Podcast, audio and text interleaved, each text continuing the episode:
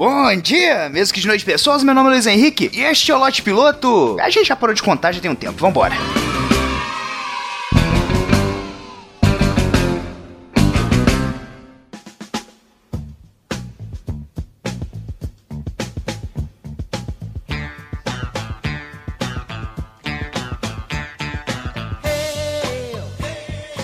Nesse final de 2017, até agora no início de 2018, eu voltei a correr. Não é muito sobre perder peso ou ficar em forma, é mais para não morrer de ataques cardíacos antes dos meus 50 anos, sabe? Resolvi cuidar disso porque eu pensei o seguinte: ok, eu posso morrer a qualquer momento de qualquer coisa. Normal acontece no mundo o tempo todo, mas ao menos a minha parte eu tenho que garantir. Porque eu tava pensando, os cristãos acreditam que vão para um lugar após morrer. Eu acredito que morreu acabou. Então, para eu que realmente acredito que a vida é finita e sem uma segunda chance, o um mínimo que eu devo fazer, cara, é, é, tentar prolongar o máximo possível essa minha existência. Eu não ligo de forma alguma de ser inconveniente com minha família e viver até meus 114 anos, vai saber? Atrapalhar eles saírem de férias porque eles têm que ficar em casa cuidando do velho que caga na calça e tem que ser limpo por eles. Inclusive, eu até tava pensando em arrumar uma esposa e, e filho o mais rápido possível para poder garantir alguém para me limpar nessa fase aí. Se algum ouvinte que tiver aí com necessidade de se casar e ter um filho para cuidar de você também na posteridade, eu tenho os mesmos planos. Eu tô aqui e podemos fazer isso aí juntos. Mas é assim, quando se sai para correr todos os dias,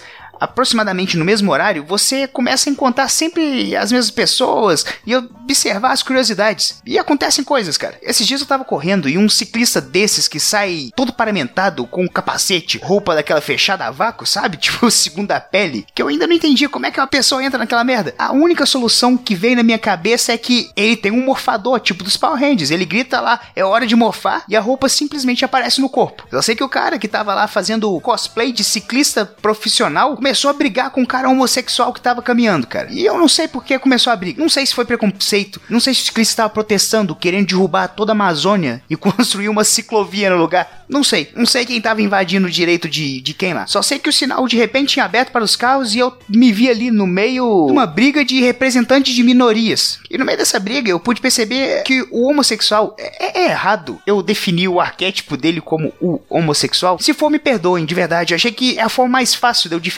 os personagens dessa narrativa. Ainda mais que, assim, fazem sentido pra narrativa que eu falar as características deles. Um transa com outros caras e o outro com a bicicleta. Mas eu pude perceber que os argumentos do rapaz homossexual eram mais contundentes que o, o cara da bicicleta. No final da briga, o bicicleteiro mandou outro rapaz e chupar uma rola.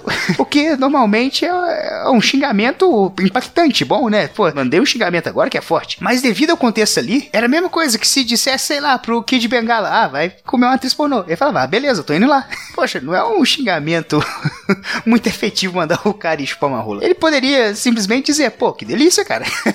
Obrigado pela indicação. Chegando em casa eu vou fazer. Poxa.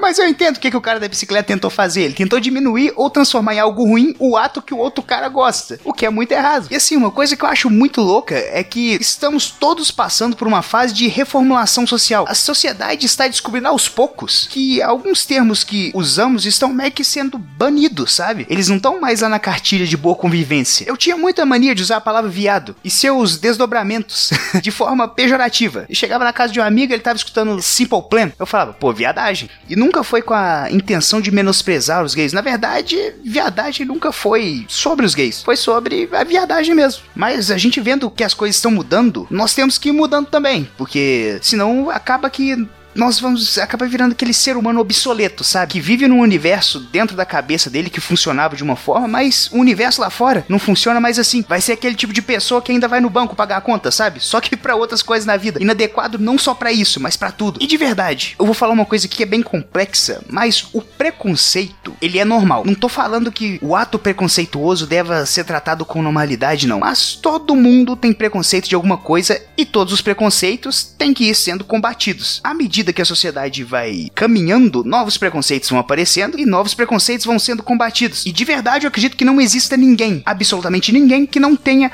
algum tipo de preconceito. Talvez seja um preconceito que não seja nocivo à sociedade, mas você tem algum preconceito. Exemplo, eu tenho um puta preconceito com coisa de japonês. O japonês é o tipo de pessoa que não tá satisfeita, ele não se controla. Um exemplo disso, cara, são as coisas de entretenimento que o japonês produz. Vamos começar pelo anime Dragon Ball. É um anime de luta, correto? Poxa, Karate Kid é um filme de luta. A gente faz um paralelo ali, tá ok, os dois mais ou menos igual. Luta, cara, é uma coisa simples, é só botar um do lado, outro do outro, arrumar uma desavença e pronto. Mas não, Dragon Ball é um desenho de luta onde temos céu, inferno, alienígenas, cães falantes, dragões, androides, viajantes do tempo, viajantes dimensionais, macacos e dinossauros. E pra piorar, cara, um vilão que ameaça seus adversários dizendo, vou te comer. E o cara nem é o Alexandre Frota. Cara, é informação demais pra minha cabeça. Esses dias eu estava jogando Resident Evil. Pensei, poxa, massa demais, jogo de zumbi. Aí vai me aparece a porra de um zumbi gigante, cara. Cara, já não bastava ter zumbi, eu custei a embarcar nessa do zumbi, custei a, custei a dar credibilidade, custei a acreditar que tinha zumbi. Aí vai e o cara me bota um zumbi gigante. Falei, ah, não, meu irmão. É uma coisa ou outra. Ou tem zumbi ou tem gigante. E zumbi gigante não rola. O japonês, cara, ele vê a droga da linha do limite e fala: pra que, que serve essa linha? Ele simplesmente tá nem aí. O cara pensa, poxa, eu vou fazer um jogo de um encanador. Pô, bem legal um jogo do encanador, né? Mas e se esse encanador não for só encanador? Ele também for um adestrador de dinossauros? Ele, ele às vezes vai soltar fogo pelas mãos também, que eu acho válido. Ele pode se transformar em um esquilo e também ele pode voar com uma toalha nas costas, uma toalha amarela. Vai ficar massa esse jogo, não vai? Poxa, japonês, segura a mão, velho.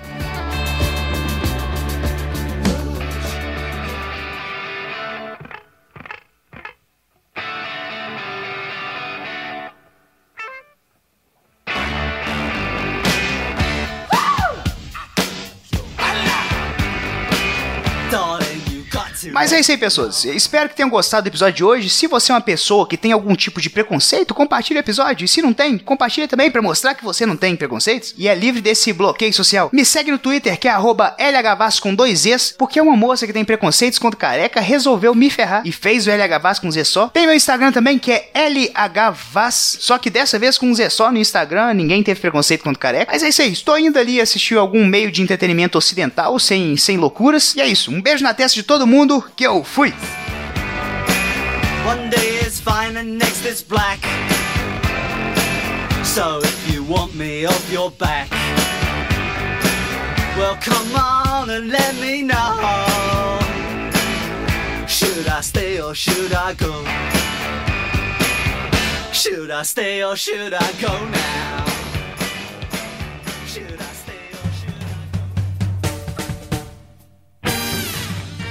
Acessem galera do